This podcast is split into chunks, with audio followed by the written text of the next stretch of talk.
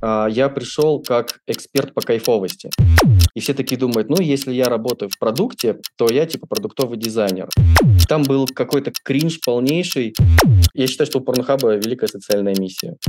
Все, до свидания, больше никогда. Мне максимально конфузно. Я фрустрирован, растерян. Ты заходишь в каталог фур и прицепов и кладешь в корзину фуру и заказываешь. И рекомендую сразу включать на 2х. Меня так слушать намного приятнее.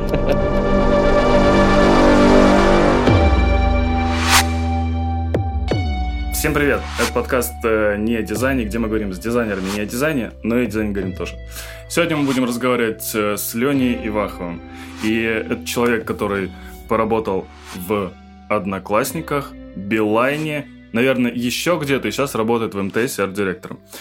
И мы чуть-чуть попозже поговорим об МТС и о Билайне. Слушай, я когда готовился, я тебе сказал, что есть один прикол, который я нашел. Не обижайся на него, сразу говорю. В общем, как я готовлюсь э, к подкасту, я люблю копаться в Фейсбуке. Я нарыл там такую запись. Это, ну, типа, я посмеялся. Надеюсь, ты тоже посмеешься, и, может быть, ты даже помнишь эту запись. Я посылаю адские лучи поноса и злейшие ненависть в сторону mail.ru за то, что при установке софта для защиты компьютера они втихую устанавливают свой говнопоиск в мой Chrome. Заменили все мои вкладки на свои говносервисы, заменили мой преднастроенный старт-пейдж на свою главную говностраницу и всунули на панель быстрого запуска ярлык Internet Explorer со ссылкой на свой говносайт, чтобы вы все, суки, обанкротились. Это было... Это было в 2000... Это было в 2012 году. Позже ты стал работать э, в Одноклассниках. Скажи, как так получилось? Слушай, давай я тебе расскажу три истории, короткие на самом деле, но мне для полноты картины как раз не хватало вот этой истории, которую ты сейчас рассказал. Еще до того, как я пришел работать э, в Mail, э, я работал как раз в Билайне. И в Билайн попал следующим образом.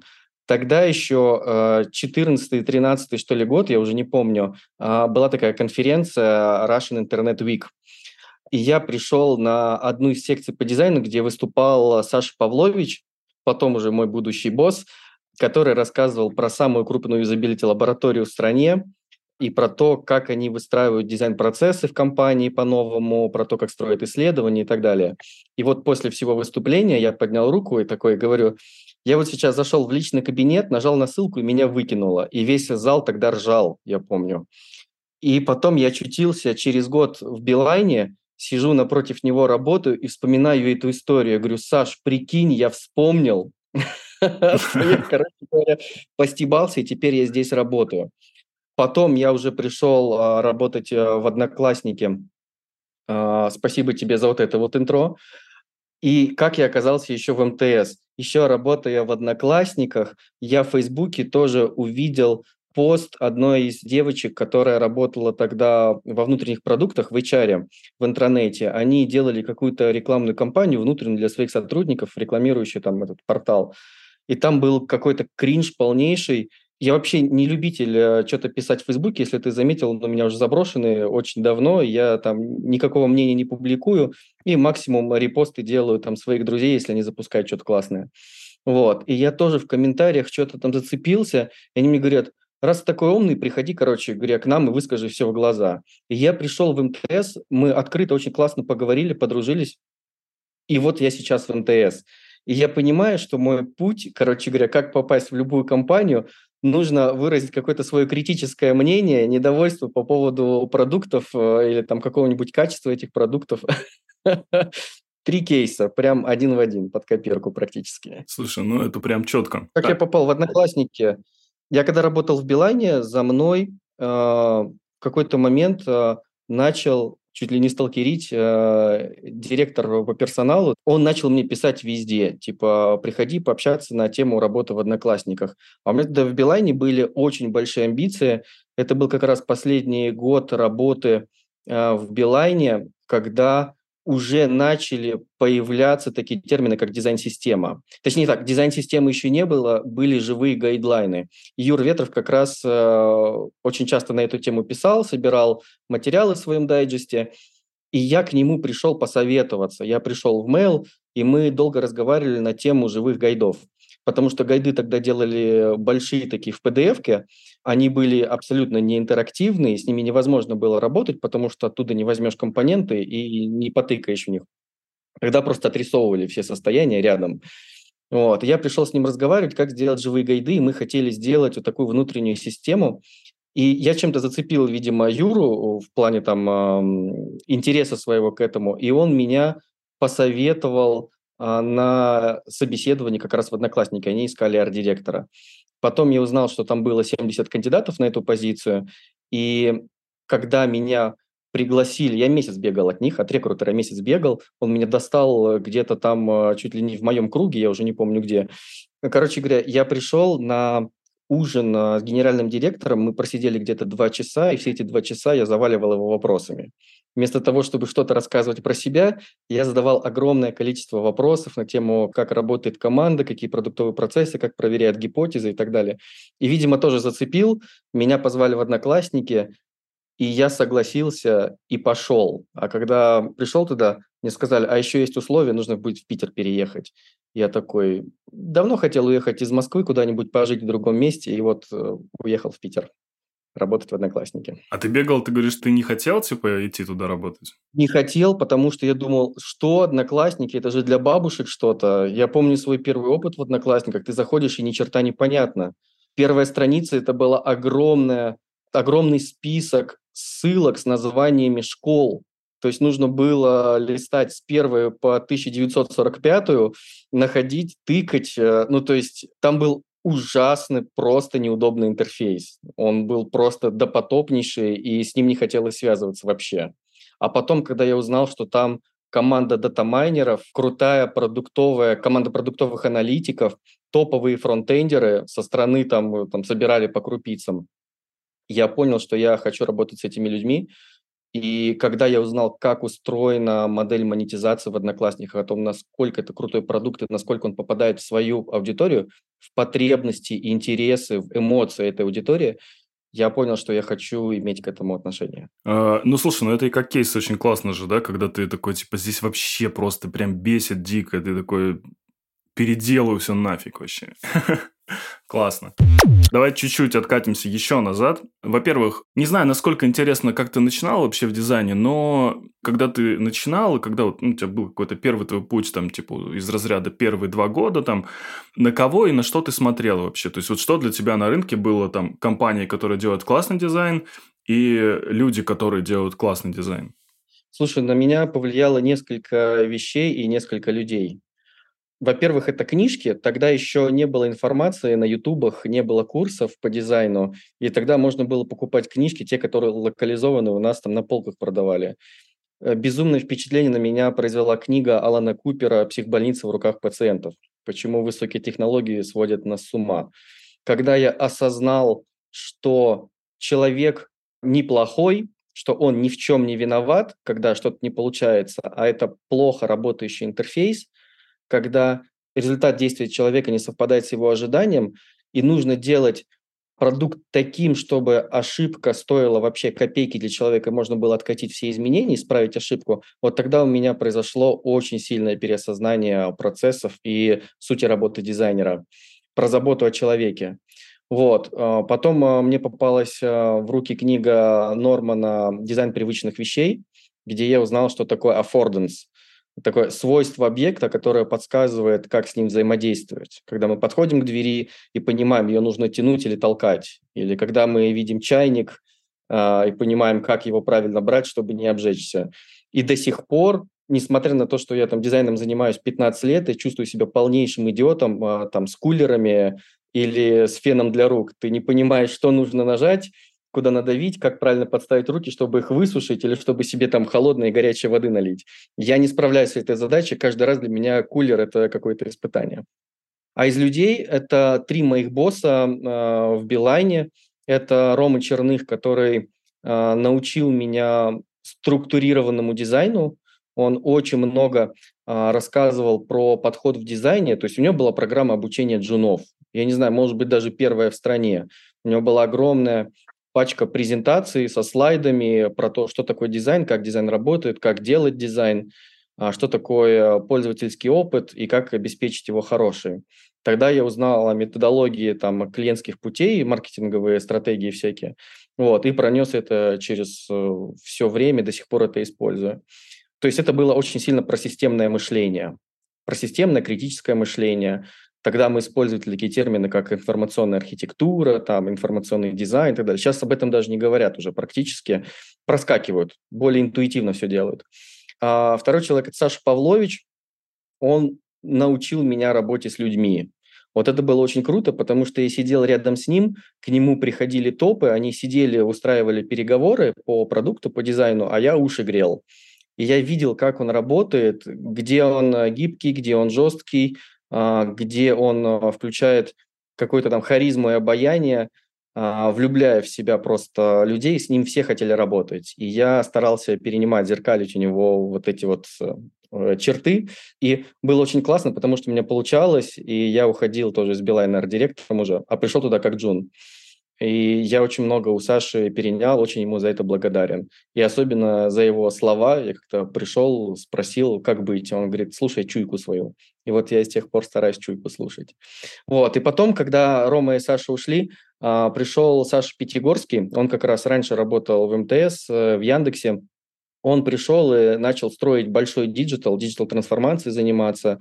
И у него я научился одной очень важной штуке – это уверенности у него была настолько смелая позиция говорить, так не работает, нужно делать по-другому. И все это слушали. Я такой думаю, а как, блин, это устроено вообще? Почему новый человек пришел, у него огромный кредит доверия, и плюс э, сразу полученный авторитет, за счет чего. И я пытался вот эти навыки у него тоже соскринить, э, себе присвоить, э, пользоваться этим. Это очень круто. Вот, наверное, вот эти три человека на меня в самом начале, там, первые три года повлияли очень сильно. Давай поговорим об МТС. У тебя в Фейсбуке написано Chief Design Officer в МТС. Что это значит и, ну, и типа, чем ты занимаешься на самом деле? Я когда пришел, я сначала не очень понимал, что нужно делать, но залетел очень интересно туда.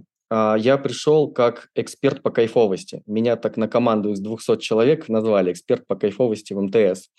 Я пришел в тот момент, когда случился проект, который назывался «Кайфовость» как раз. Это изменение продукта мой МТС э, из э, телеком-продукта в экосистемный продукт. И вот эта вот кайфовость, это был посыл кого-то из топов, который сказал, э, что-то продукт у вас не очень кайфово выглядит, давайте сделаем его на уровне вот этот look and feel, на уровне ощущений более кайфовым. И был проект «Кайфовость», где наворачивали кучу разной функциональности, которая помогала клиенту понять, какие возможности, кроме телекома, дает еще МТС. И вот случился этот проект, позвали меня – и я должен был э, стать такой движущей силой вот этой вот кайфовости, поэтому меня назвали эксперт по кайфовости. А по сути я арт-директор продукта мой МТС, то есть я на уровне CPO и CTO нахожусь, и мы там подчиняемся директору по digital у. То есть у меня обычная дизайн-менеджерская должность, а, Леша Чупин назвал меня Chief Design Officer как раз э, в этом продукте. Делегирую мне, собственно говоря, заботы об этом продукте, потому что до меня он старался подхватывать и развивать самый ключевой продукт. Вот. Как только я пришел, он отошел в сторонку и стал просто наблюдать и слать э, лучи благодарности за изменения, что мне очень приятно на самом деле. Ты помнишь, 7 э, лет назад э, ты делал презентацию о том, как живется дизайнеру в корпорации. Что изменилось с тех пор? Я перестал быть дизайнером, который эксперт, стал дизайнером, который управленец.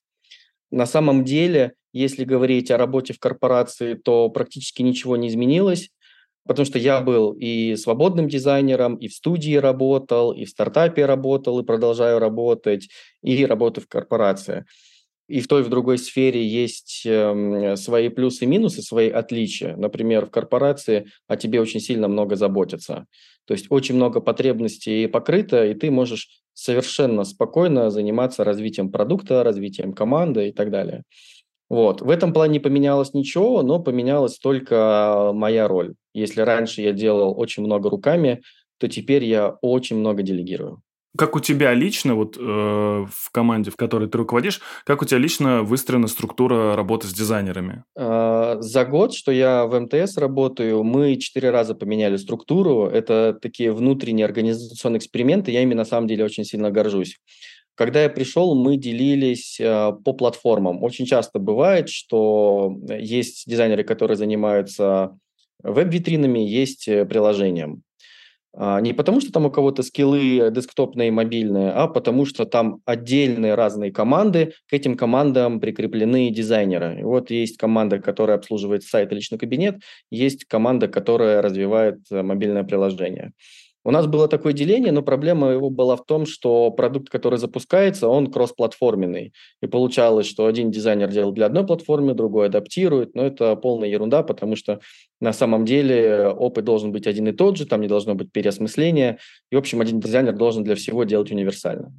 Потом мы начали делиться по воронке привлечения. Вот если взять воронку, вот эти вот пиратские метрики, R, а, Acquisition, Activation, Referral, Revenue, Retention – мы пытались сделать так, чтобы были дизайнеры, которые отвечают за привлечение и вовлечение клиентов в продукт, за начало воронки, и за те, кто, собственно говоря, за использование продукта, получение денег с этого клиента и так далее. Но так не делились продуктовые команды. Проблема была в том, что когда приходит, например, какой-нибудь продуктолог, который хочет запустить э, умный дом, он говорит, мне нужен, допустим, лендинг какой-нибудь, а что находится до этого лендинга, что после этого лендинга. То есть лендинг часть всего лишь пути. И так не получилось сделать, э, команды не делились, и мы отказались от этой идеи. Потом мы делились на команду коммуникационного и продуктового дизайнера по скиллам. То есть были ребята, которые больше в графику умеют, и были ребята, которые про исследования, про дизайн сценариев, проверку гипотез и так далее. Но там та же самая проблема возникла, если ты делаешь какой-то креатив, он а, должен сопровождать тебя целиком везде. И человек, который начинает сценарий покупки какого-то продукта, он не ограничивается только лендингом. Лендинг потом превращается в авторизованную зону продукта, допустим, если это шаблонная страница продукта. Ну, в общем, там тоже не удалось э, порешить эту проблему, потому что нам приходилось в рамках каждого продукта организовывать дизайн-тандемы брать сразу несколько дизайнеров, и они в коллабе в такой должны были работать. Мы полили туда ресурсы, и, в общем, это работало неэффективно. И вот четвертая структура, в которой мы живем, это discovery и delivery команды. То есть мы отделили несколько дизайнеров, которые хотят развиваться в области исследований, и поставили их э, решать очень сложные концептуальные задачи, например, задачу семейности, о том, а, как люди шерят свой продукт на семью, на детей, какие есть режимы, по какому принципу они оплачивают услуги, как они всем этим делом управляют, как они решают, кому что доступно. И вот задача семейности, она затрагивает практически весь портфель продуктов там, экосистемы. И для того, чтобы эту задачу решить на уровне каталога продуктов, на уровне всех сценариев, мы создали команду Discovery, которая вот такой сложнотроник пытается разобрать, э, происследовать и сказать, концепция вот такая, она людям понятная. И после того, как мы находим эту концепцию и проверяем ее, мы отдаем в команды Delivery. Команды Delivery – это ребята, которые в рамках спринтов уже доносят до клиента какую-то конкретную ценность. То есть бьют на кусочки и э, постоянно релизят, релизят, релизят. Там в рамках Delivery тоже существуют discovery процессы, они все делают по тем же самым методологиям, просто более мелкие задачи решают. Вот. И вот сейчас мы живем в такой структуре. Это уже четвертая структура за год. Слушай, ну вот э, я помню, что 7 лет назад ты говорил так про продуктовых дизайнеров, так типа, ну вот в этом же докладе ты говорил так, вот сейчас появились эти продуктовые дизайнеры. Раньше там они были это. Как ты сейчас относишься к продуктовым дизайнерам? Слушай, вокруг э, термина продуктовый дизайнер очень много непонятного флера. Э, для меня до сих пор еще непонятно, как люди это используют. Например, люди до сих пор не разделяют UI и UX, не понимают вообще в упор. Когда приходят кандидаты на интервью, они используют очень много слов, э, типа юзабилити, стало удобнее, или хороший UX. Я спрашиваю, что это такое, как ты понял? Вот, и многие UX называют э, сценарии, кнопки, прототипы, что угодно. Люди до сих пор еще многие не отдупляют, что UX – это впечатление от взаимодействия. Ты когда заказываешь себе в Uber такси, хороший UX и впечатление складываются не тогда, когда ты заказал и видишь, как машинка едет.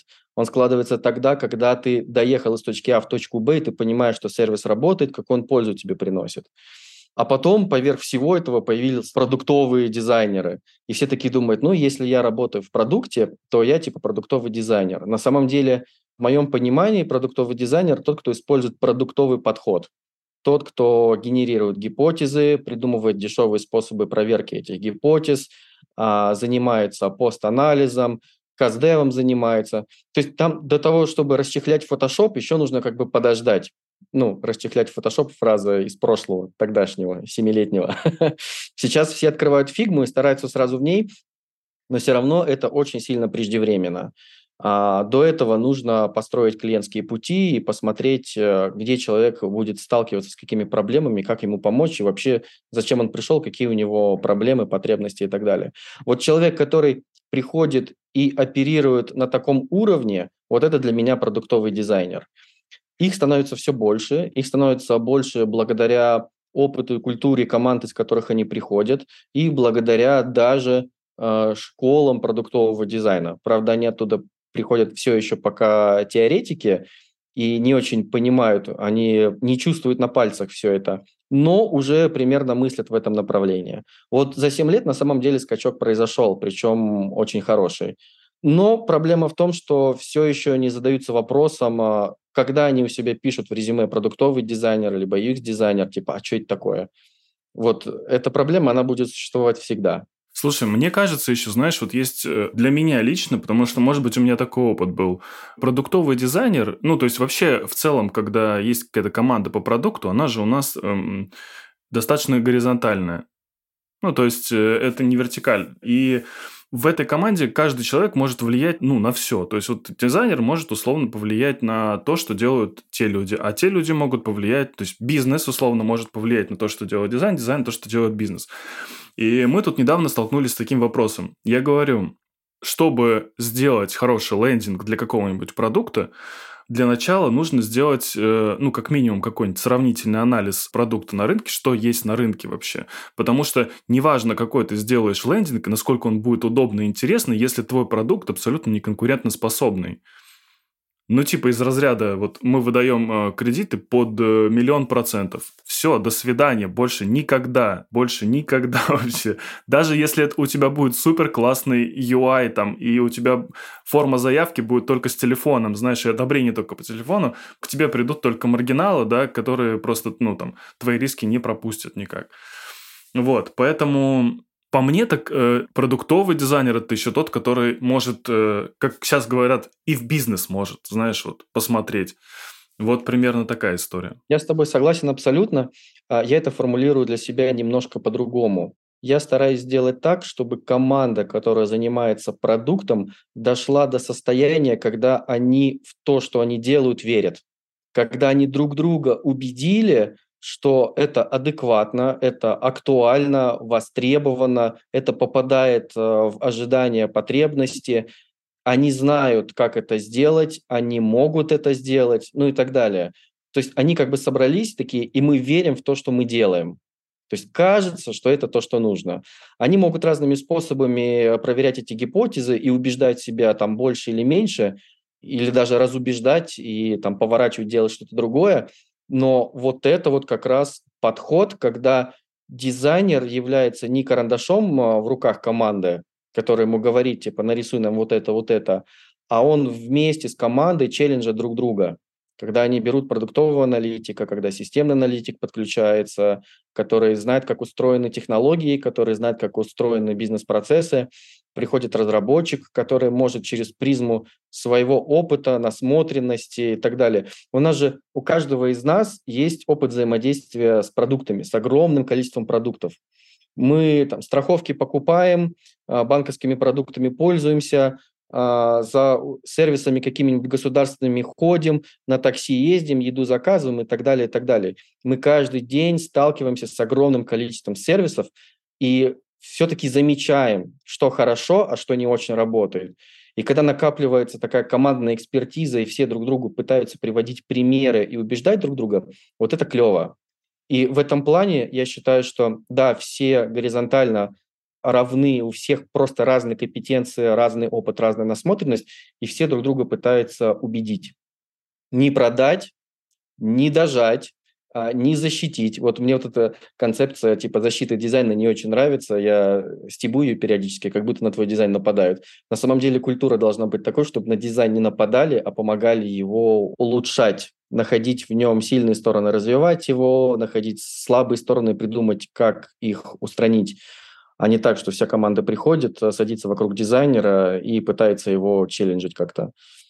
Я, короче говоря, верю в другие методики. Вот, это здорово. Это называется продуктовый дизайн. Когда ты приходишь просто в продукт, сидишь и такой, э, ребят, что вам нарисовать, что там нужно, давайте скидывайте данные, я сейчас что-нибудь набросаю. Вот это вот не продуктовый дизайнер, это дизайнер, который э, дизайнер продукта, да, но не продуктовый дизайнер.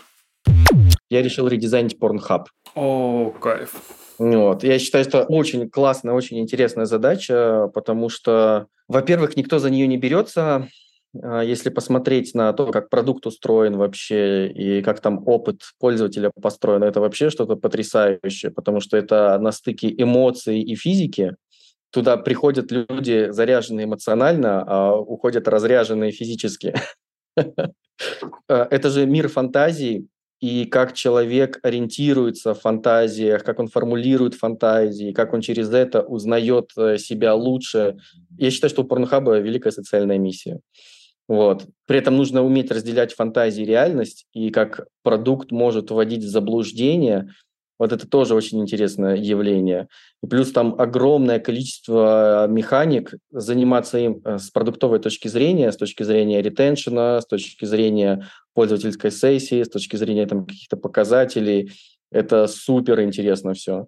Вот. У него социальная миссия очень высокая, и я не видел на Behance ни одного примера редизайна Pornhub.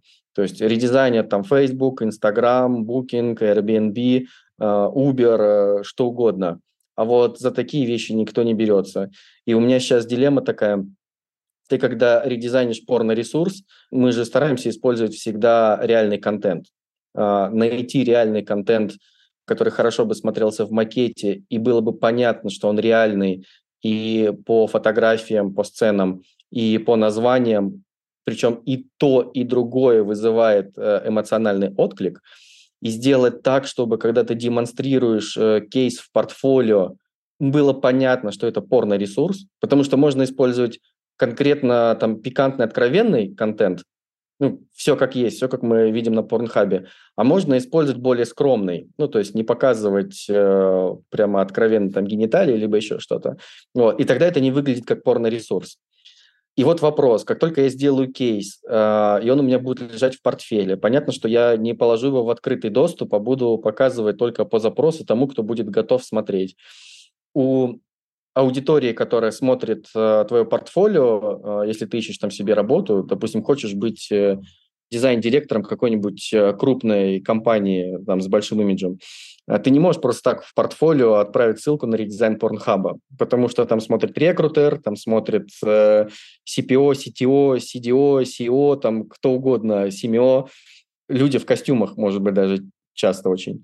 Как они отреагируют на такое портфолио, непонятно. Ну, то есть, с одной стороны, ты показываешь продуктовые механики, ты показываешь CastDev, ты можешь показать, как ты проверяешь все это, а с другой стороны, люди очень сложно реагируют на вопросы про что такое табуированное, очень э, узкое, э, типа, смотришь ли ты порнхаб? Ой, нет, там мне не надо, зачем? Типа, в реальной жизни существует секс, и мне, типа, порнуха не нужна. А это просто другой мир, это мир фантазии, он совершенно про другое. И многие реагируют на этапе каздева вот так вот. А если показать кому-то пример, типа, что ты думаешь по поводу там э, того, как сделан дизайн, там люди могут тоже, типа, уберите, уберите, я не буду на это смотреть. Короче говоря, для меня это очень э, сложная задача сейчас, такая неразрешимая, я не понимаю, как ее сделать, и для меня даже не важно, что получится в конце, важно, какой я путь пройду в процессе каздева, редизайна и всего остального, важно, каким я останусь там в конце этого пути типа, что со мной произойдет. Потому что общаться с людьми на тему секса особенно когда это профессиональный интерес, потому что тебе это важно для дизайна, а ты не можешь просто так подступиться к этому. Ты не можешь просто прийти к человеку, пригласить его на чашечку кофе и поговорить с ним на тему, как ты смотришь порно, как ты ищешь порно, что тебя возбуждает и так далее. Вот. Это такой очень сложный каздев. Давай э, мы быстренько пробежимся по вопросам. У меня есть Блиц, и очень, знаешь, интересно, что э, человек из МТС будет отвечать на вопросы от дизайн-сообщества МТС. Как тебе такое? Ну, давай попробуем. Я на Блицах всегда нервничаю. Давай. Э, первое. Что ты не любишь в своей работе? Много всего на самом деле. Не люблю операционку. Как менеджер не люблю операционку. А, все остальное для меня скорее повод для того, чтобы справиться. Вот операционка – это обычно что-то такое, чего нужно потратить много времени, а выхлопа я с этого не чувствую, поэтому не люблю.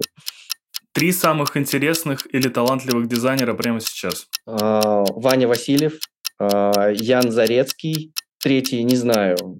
Я только друзей вспоминаю почему-то. Третьего не будет. Что ты посоветовал бы себе в 18 лет относительно карьеры? Психотерапия.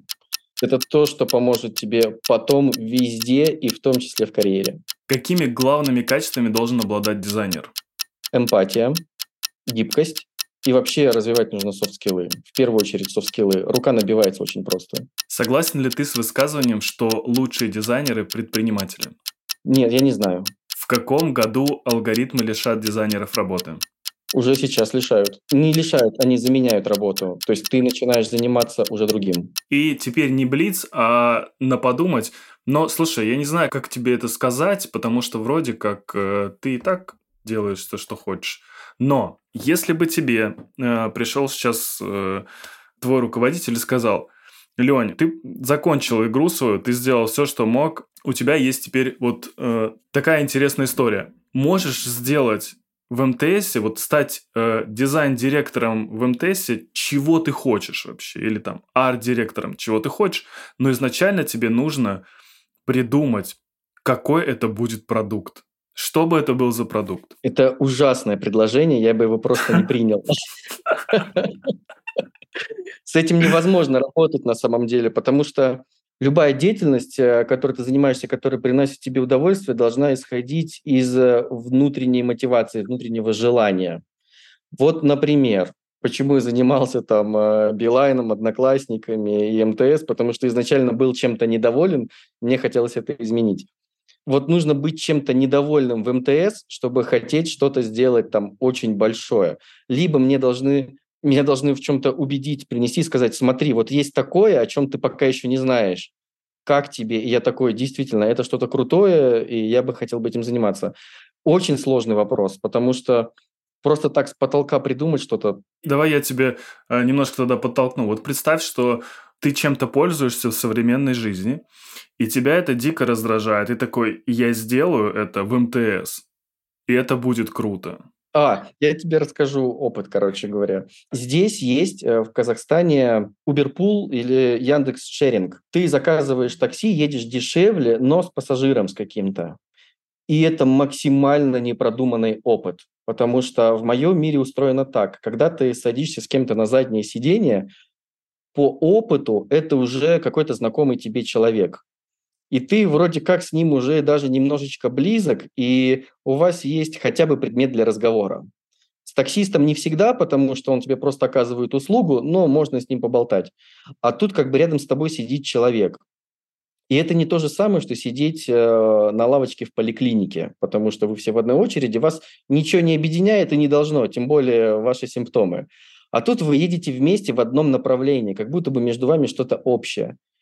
И вот ты едешь, и ты не понимаешь, нужно поздороваться или нет, нужно завести разговор или нет, вы как бы уже друг другу кто-то или еще нет. И это очень странно. Я стараюсь ездить на вот этом вот э, шеринговом такси, потому что для меня это такой социальный эксперимент, а как я себя в этом чувствую, понаблюдать за человеком, который едет рядом со мной, и как сделать этот айсбрейк, и нужно ли его делать.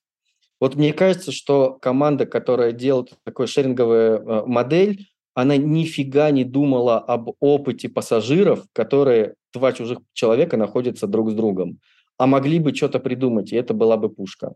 Вот э, если бы в МТС было свое такси, и там была бы шеринговая модель, я бы обязательно вот этим позанимался. Но вот видишь, у меня это откликается через мой опыт, э, через то, что я проживаю вот здесь и сейчас. Мне максимально конфузно. Я фрустрирован, растерян, и такой еду в окошко и молчу, и у меня внутренний диалог. Сказать что-то, не сказать, сказать, не сказать. Девушка вроде симпатичная едет. И с другой стороны, отвернулась и вроде как не хочет разговаривать. Но я же могу пошутить, наверное а вдруг это будет неуместно. И вот этот внутренний диалог дурацкий, вот эти вот 12 минут. И, и она, знаешь, еще думает точно так же. Она такая отвернулся, ну, типа, знаешь, и ты такой отвернулся, и она отвернулась, и такие, блин, сидите. Да, это очень странный опыт. Но, кстати, в Америке же, по-моему, вообще, ну, типа, в США это очень сильно распространено. Они этот Uber постоянно делят. Э. Также в Сингапуре ездил, а, но там все проще, ты не говоришь по-сингапурски, поэтому Нет этой проблемы. Слушай, вот из э, интересного про HR. Ты же наверняка набираешь людей на работу. Ты сказал, софт-скиллы важны. Но в первом же приближении, когда тебе присылают анкету, ты смотришь э, портфолио. Э, что должно тебя зацепить э, в человеке, в его резюме, для того, чтобы ты позвал его на собеседование, при этом при всем, если ты понимаешь, что ну, там, портфолио его, там, условно, не такое шикарное, то есть вот эти вот э, скиллы не так сильно развиты. Э, слушай, в этом плане очень большая проблема, потому что у меня огромная насмотренность этих портфолио и работ, и резюме. Э, два года я журил Russian Design Cup, а там на пике было по 600 участников, у каждого участника в каждом туре по три работы. Ну, то есть я пересмотрел огромное количество примеров решений задач типовых задач каких-то, ну, либо даже очень сильно креативных каких-то из ряда вон выходящих. И я в этом плане очень сильно привередливый, в плане того, как объяснено какое-то решение. И первое, на что я смотрю, это сформулирована ли задача, которая решалась дизайнером. Если человек, э, который показывает в своем портфеле какие-то кейсы, не показывает задачу, которая нужно было решить, для меня это первый звоночек. И когда ребята приходят на интервью, и они начинают э, расчехлять свою фигму и, и показывать макеты, я такой, стоп, стоп, стоп, а что сделать-то нужно было? Что за продукт? Кто у него аудитория? Какая стояла у тебя задача конкретно? Э, что ты решал? Вот. Если это не считывается, э, сразу э, портфолио проходит мимо. Потом, после того, как находятся ребята, у которых это все более-менее там расписано как-то или подано, ты смотришь на то, как человек подходил к решению задачи. Если это сразу макеты, и там не было ни одного слова про то, что я пошел, у меня были такие идеи, пошел, проверил их там а, на друзьях, либо еще где-то вот так-то и вот так вот, то есть не использовал никакие методы получения знаний о том, как устроен мир, я под миром подразумеваю конкретную область, в которой он решал задачу. Если ты занимаешься микрокредитованием или, не знаю, там, частной медициной, э, да чем угодно, даже если ты для барбершопа делал сайт, если ты не понимаешь ничего про пользователя, не выписал это, не описал его потребности, не описал бизнес-задачу никакую, тоже очень сложно судить о том, хороший дизайн у тебя или плохой. Вот это вот э, вторая вещь, то есть как решал задачу. Какой дизайн получился, мне на самом деле не важно. Мне важно, какой путь человек проходил. И в конце, если у тебя появился какой-то артефакт в виде там макетов, прототипов или, может быть, даже работающий продукт, а, мне важно понять, рефлексирует человек на тему, хорошо или плохо у него вышло. А, есть ли у него какие-то данные, повысилась ли там конверсия, или, может быть, стало что-то удобнее, даже просто какая-то качественная метрика. Или даже если просто заказчик оказался доволен, потому что дизайнер попал в его ожидания, по результатам брифинга какого-то. А даже это уже является показателем. Главное, что дизайнер как-то попытался оценить, хорошо либо плохо вышло. Вот если это в портфолио видно, с этим человеком можно общаться. Но, к сожалению, таких портфолио прям на пальцах пересчитать. И за последний год, когда мы набирали дизайнеров, мы полгода потратили на то, чтобы найти кандидатов. Мы делали и МТС портфолио ревью, и конкурсы делали со школами, и в школы дизайнерские брали оттуда студентов, у которых оформлены уже работы по результатам обучения, и тоже выхлоп никакой был. И я даже сидел и холодные списки собирал, там 200 кандидатов из Фейсбука, LinkedIn, э, с контактами, с портфелями, отправлял их рекрутерам, типа на обзвоны. вот из топовых компаний э, ребята, которые заявляют, что они продуктовые дизайнеры, давайте с ними пообщаемся. И там тоже выхлоп никакой. В какой-то момент я отчаялся и решил, что типа я сам буду этим заниматься. И самый лучший подход, который работает у меня, это тет-а-тет, короче говоря, договариваться с конкретными дизайнерами. Если я вижу, что где-то расформировывается команда какая-то, кто-то куда-то переходит, какое-то объявление, пишешь напрямую, предлагаешь попить кофе, пиво, вина, что угодно, а, разговариваешь, узнаешь и зовешь к себе работать. Вот за месяц удалось так четверых э, в команду позвать, очень талантливых ребят. Это способ, который у меня пока работает.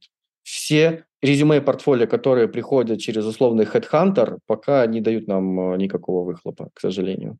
Знаешь, мне всегда интересно, что у каждого, э, ну, видимо, исходя из опыта, да, у каждого руководителя свое представление о том, что важно.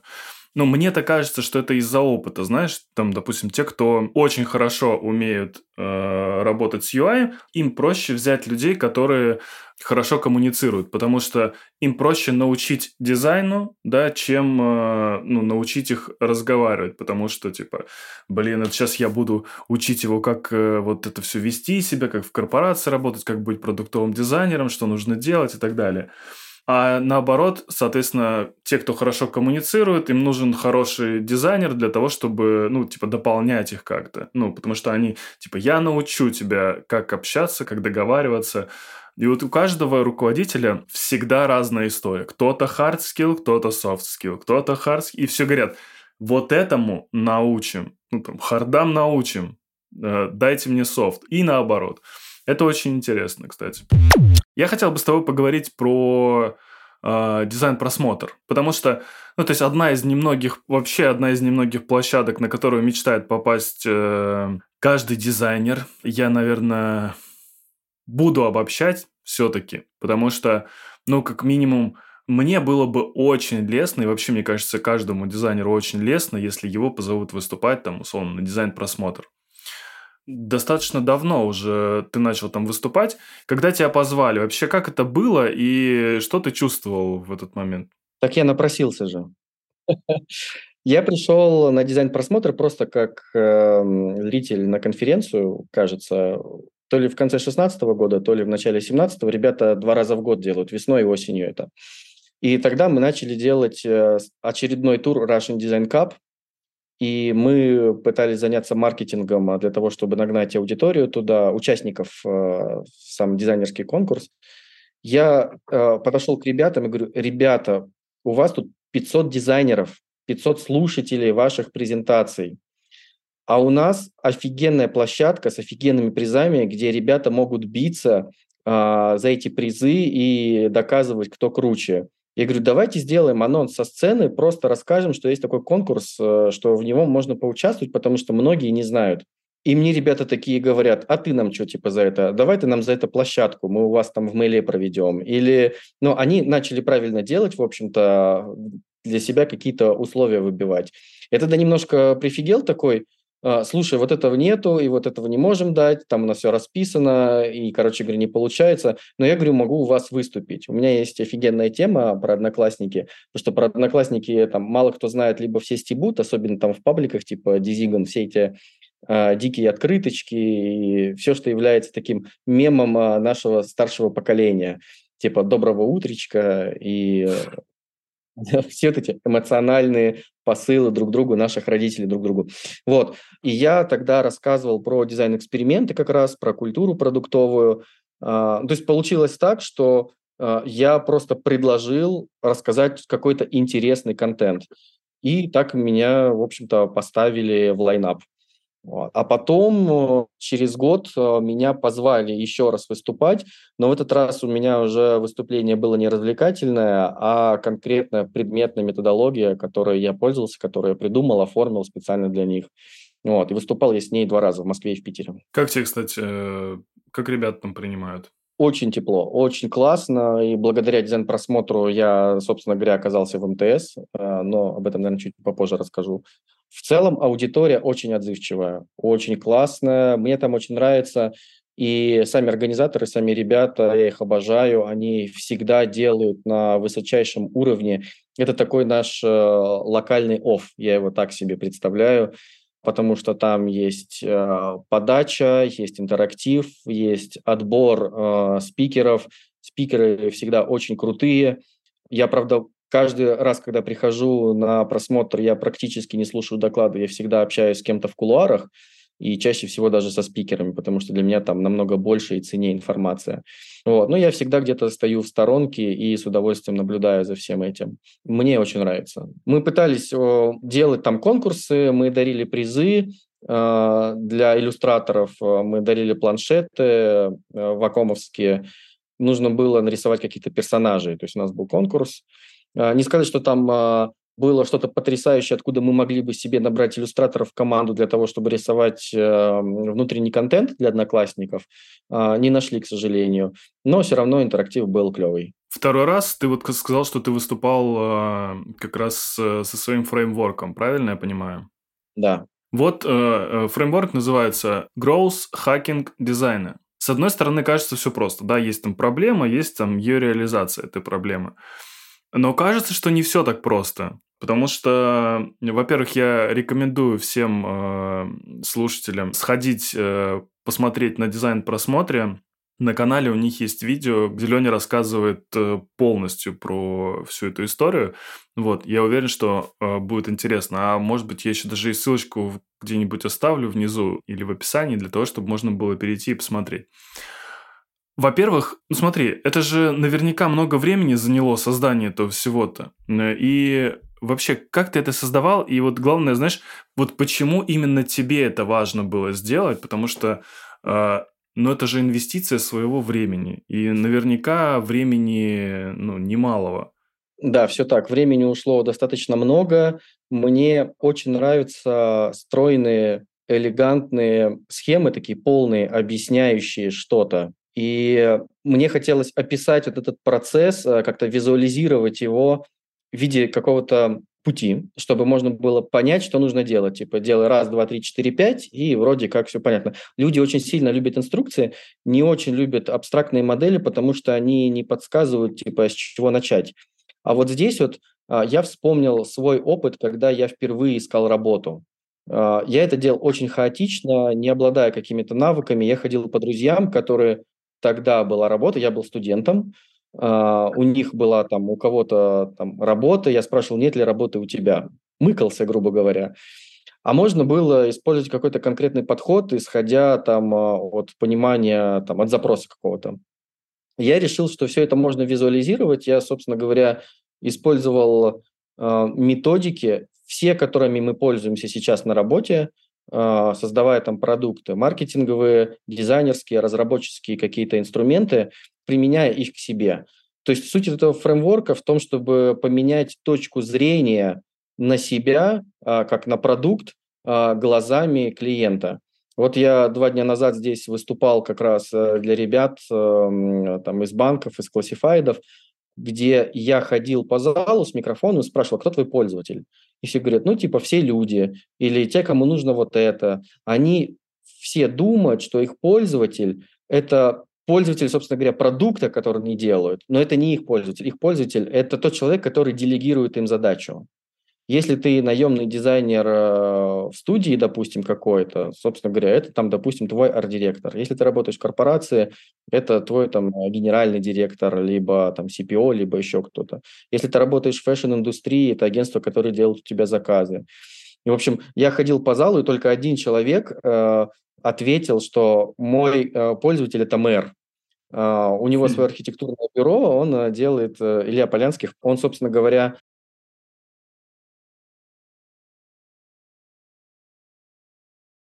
снимал фильм а, про техническую эстетику, про дизайн на Урале. Я здесь э, в Алмате устраивал кинопоказ этого всего и пригласил его на этот кинопоказ. И он еще рассказывал, как фильм повлиял на его карьеру. И он понял в какой-то момент, что его клиент – это а, город, государство, не люди, которые ходят по улицам а, и сидят своими попами на лавочках или там устраивают там пикники где-то.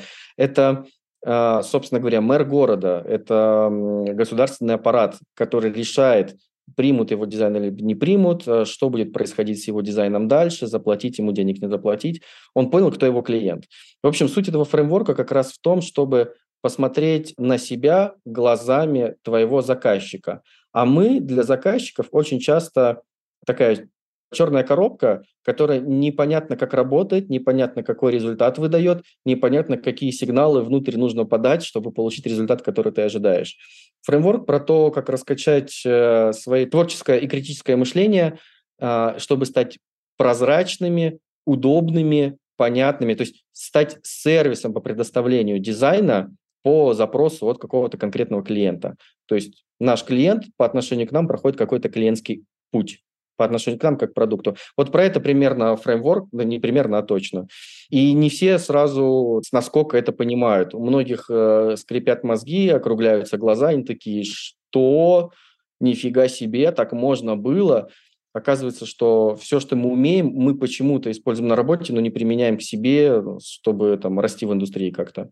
Когда ты создавал его, ты на ком-то обкатывал его? Не было такого, чтобы я его прям тестировал перед тем, как оформить, но у меня были коучинговые сессии, я коучил одного оператора из Санкт-Петербурга, мы прям проходили с ним целиком фреймворк, потому что в презентации он короткий, только как этапы. На каждом из этапов есть огромное количество упражнений. По сути, это э, наборы всяких э, брейнштормовых методик. Кто-то использует там латеральное мышление, кто-то использует дизайн мышления, кто-то там теория решения изобретательских задач, неважно какие. А, суть в том, что мы очень часто на работе там ходим, рисуем что-то маркером на флипчарте, клеим стикеры и так далее. И есть э, там шляпы Дебона, цветок лотоса и огромное количество методик для каждого из этих этапов, для конвергентного, дивергентного мышления.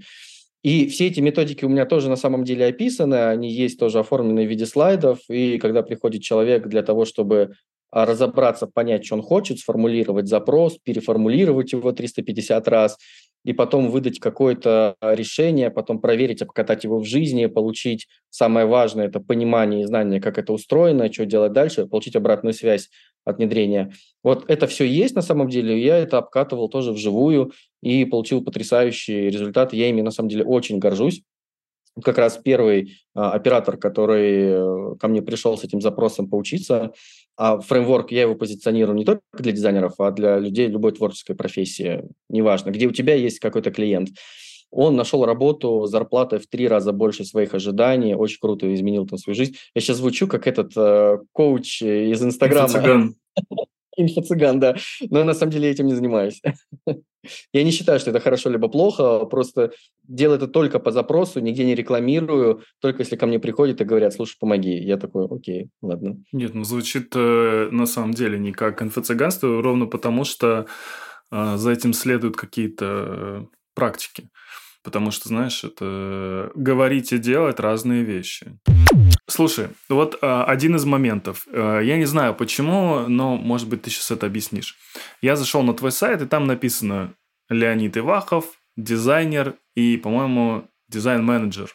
Почему именно так ты себя позиционируешь? Почему ты не написал там, не знаю, руководитель дизайна, арт-директор э, или еще что-то? Почему дизайнер и дизайн-менеджер? Я просто не первый раз замечаю, что, знаешь, некоторым людям им не так важны вот эти приставки типа руководящих должностей, типа вот арт-директор того-то, дизайн-директор того-то. Они такие все говорят. Даже, знаешь, вот есть, э, не знаю, знаешь ты, не знаешь Тенципера?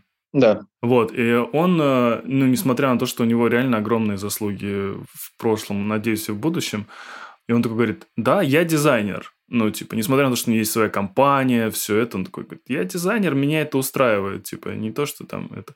Как у тебя? Почему дизайнер и почему дизайн-менеджер? Почему не дизайн operations, да, DizOps? Почему не арт-директор и chief design officer и всякого такое? А, это же синонимы, все. Мне важно показать, что у меня экспертиза в дизайне там за 15 лет накопленная, и я могу сам в дизайн э, делать руками, и мне интересно этим заниматься.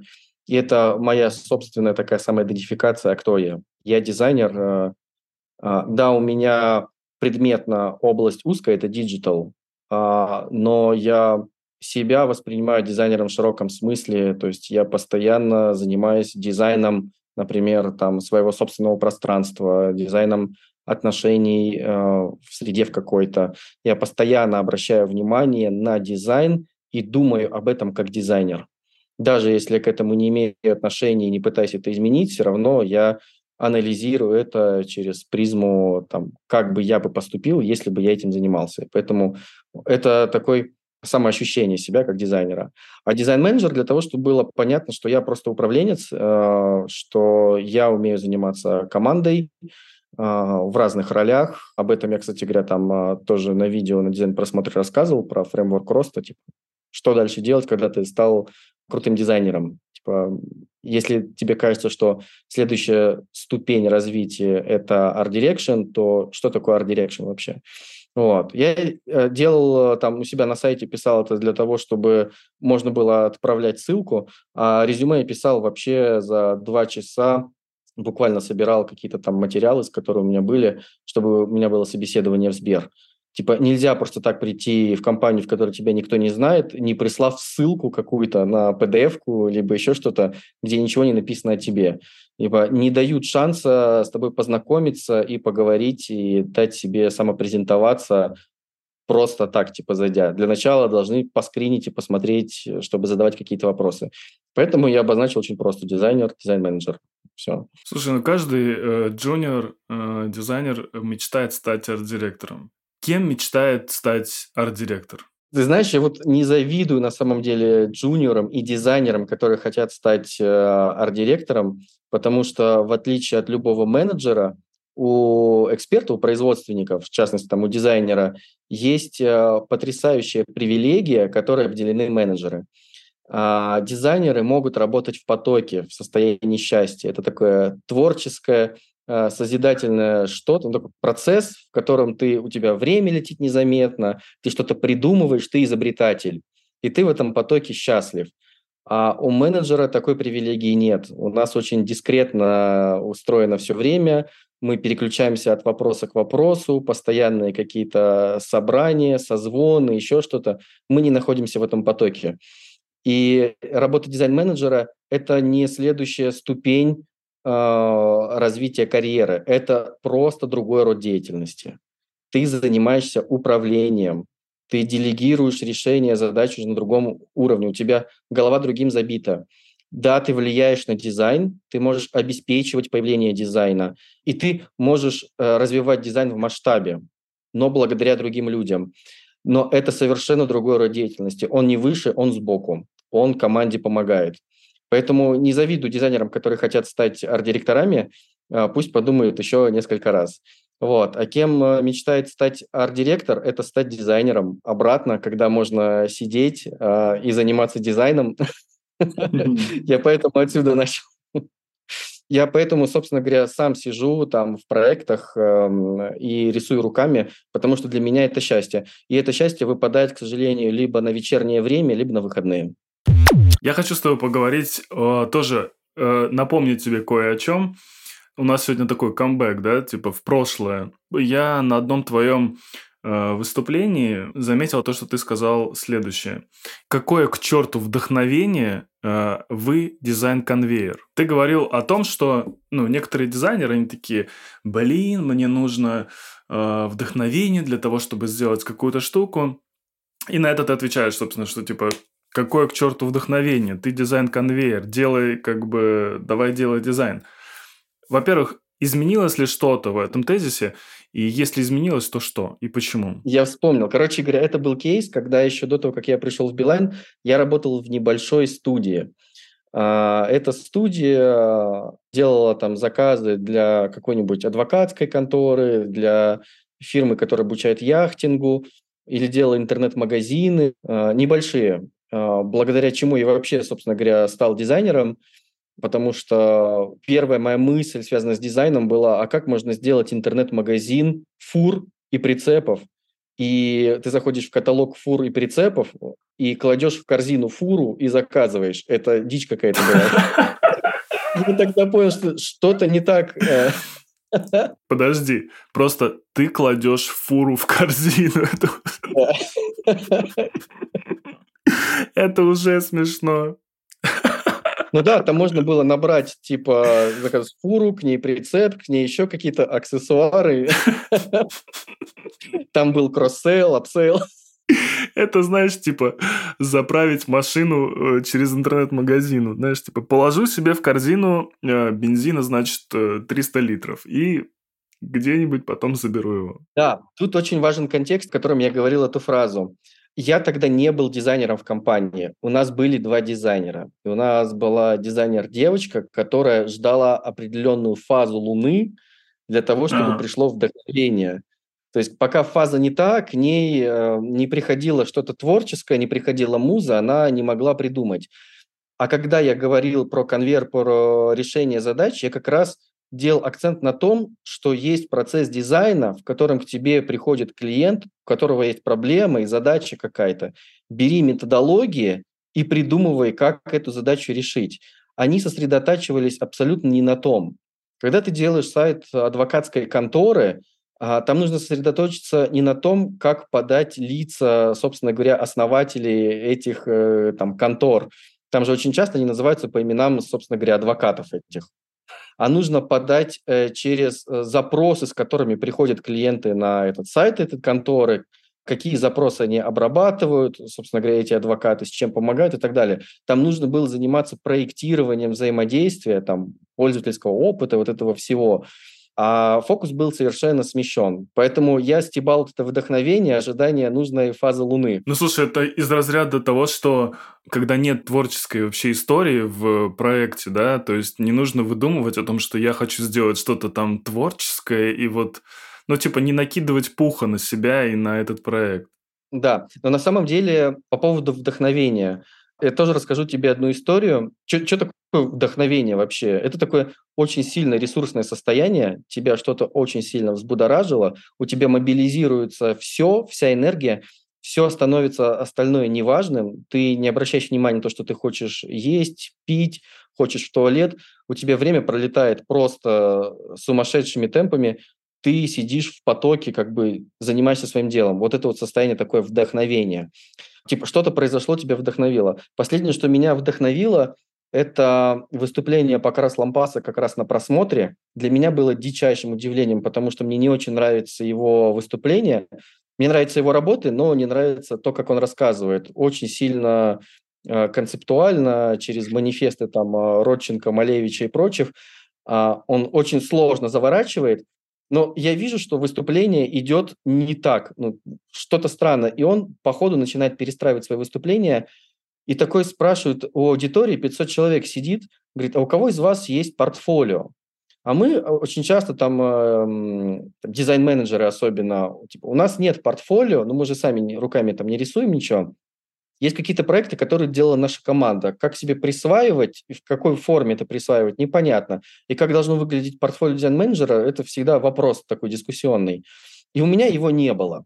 Он говорит, представьте, что каждый из вас сейчас придет домой и нарисует э, себе какую-то одну работу, которую выложит на Behance. И мы все друг другу поставим по одному лайку. А если вы мне пришлете еще ссылку на свою работу, еще я поставлю вам по лайку, у вас будет лайк от Покраса Лампаса. И я такой сижу в натуре, у меня в Одноклассниках там за 4 года огромное количество кейсов. Я действительно там сидел, руками много чего рисовал.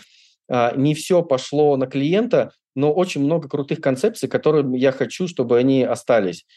И я взял еще старые свои макеты из скетча, импортнул их в фигму, сидел где-то что-то причесал, дорисовал, дооформил, взял свои старые работы и оформил видеопортфолио. Я на это потратил месяц. И я оформил это такое, сел, выдохнул, понимая, что у меня еще дофига идей, чего я мог бы добавить, но я себя тормознул, типа, этого достаточно. А, заодно и фигму изучил, потому что у меня был там сабатикл два года, и я подзабил и думал, что все, я уже все скиллы потерял. А тут я все это дело собрал, оформил, и когда я отправил это на интервью в МТС, э, я пришел в переговорку, там, значит, сидят боссы, и берут первую строчку из э, моего резюме, читают вот так вот, прям вслух читают, говорят, можно все то же самое, но только в МТС, пожалуйста. Можно. Я понял, что портфолио сработало. А, ну, то есть то, что я оформил, было очень классно. А потом, э, через где-то полгода, мне внезапно пишет Митя Сачук, такой в телегу просто, Лень, привет, у тебя очень классное резюме портфолио. Я такой, да в смысле, Мить, это креативный директор Mail.ru Group, э, VK э, теперь уже. Я такой, блин, креативный директор, у меня там так много текста, одни буквы, там все нужно вырезать половина, все сократить, добавить какого-то мяса, жира, там кислоты, еще что-то, сделать графичнее, подать это все дело вкуснее. Я начинаю перед ним оправдываться, он говорит, не, говорит, слушай, э, не потому, как э, оформлено, но по сути вообще просто топ. И мне так приятно стало. И я понял, что на это вдохновила одна фраза там «покрас лампаса». Если говорить про вдохновение, то оно очень часто вот такое вот. Ты бросаешь все и начинаешь делать. Принимается. Ты оправдан за ту фразу. Спасибо. Я шучу, конечно. Мне тут, кстати, выстебали, знаешь, за то, что я, типа, очень часто спрашиваю про книги, которые вдохновляют. Ты об этом уже рассказывал. Давай теперь закончим на том, три любимых фильма или сериала, которые на тебя произвели больше всего впечатлений в твоей жизни. Из фильмов это «Безумно влюбленный» э, с Адриано Челентано. Я ассоциирую себя почему-то с детства с Челентано. Он мой один из Э, любимых э, актеров и, собственно говоря, персонажей, которые у, у него в этом фильме. И на Марата Паца, и, собственно говоря, «Украшение строптивого». Вот эти два фильма, его, ну, я их в один объединяю, потому что они для меня как две серии одного и того же персонажа. Блин, я просто киноман, и у меня огромная база просмотренных фильмов, я смотрю вообще все, ну, с художественной точки зрения, как это устроено, с точки зрения искусства, все анализирую очень сложно выбрать. На меня произвел впечатление Silent Hill очень сильно с точки зрения эстетики, как можно передать атмосферу и вызвать состояние ужаса и неопределенности, особенно когда ты понимаешь, что с тобой происходит. Вот на тот момент очень сильно. Давай пусть будет из последних новый Бэтмен с Паттинсоном, потому что я его смотрел просто вглядываясь в картинку, в каждый пиксель, в каждое зерно, потому что не с помощью компьютерной графики, а с помощью э, спецэффекта, там, света все это сделано. Такой нео-нуар, который передает атмосферу Готэма, передает атмосферу молодого, неопытного сыщика в костюме, злого на весь мир. Э, сама подача и сама картинка просто для меня оказалась прям, я с удовольствием смотрел. Не скажу ничего про сюжет и про то, как вообще э, мне зашел фильм относительно всей линейки, но вот последний фильм визуально мне прям очень понравился. Лень, спасибо тебе большое. Спасибо, что согласился поговорить и рассказал много всего интересного. Ну, вот, мне кажется, мы вообще поговорили, ну, очень о многом, хотя у меня есть еще э, интересные темы, которые я с тобой хотел обсудить, но давай это оставим на пятый сезон. Давай, мне будет приятно, если ты меня позовешь. Может быть, я налью не так много воды э, в следующий раз. Посмотрим, что получится. Я, я буду ждать, когда ты пришлешь, буду слушать, э, буду закрывать уши, потому что мне всегда кажется, что я говорю очень медленно. И всем слушателям э, этого подкаста я рекомендую сразу включать на 2х, Меня так слушать намного приятнее. Мы вставим это в хайлайты. Отлично. Спасибо тебе большое. Подписывайтесь и оставляйте комментарии на Яндекс Музыке, Apple Podcast, Google Podcast и других стриминговых сервисах. Пока-пока.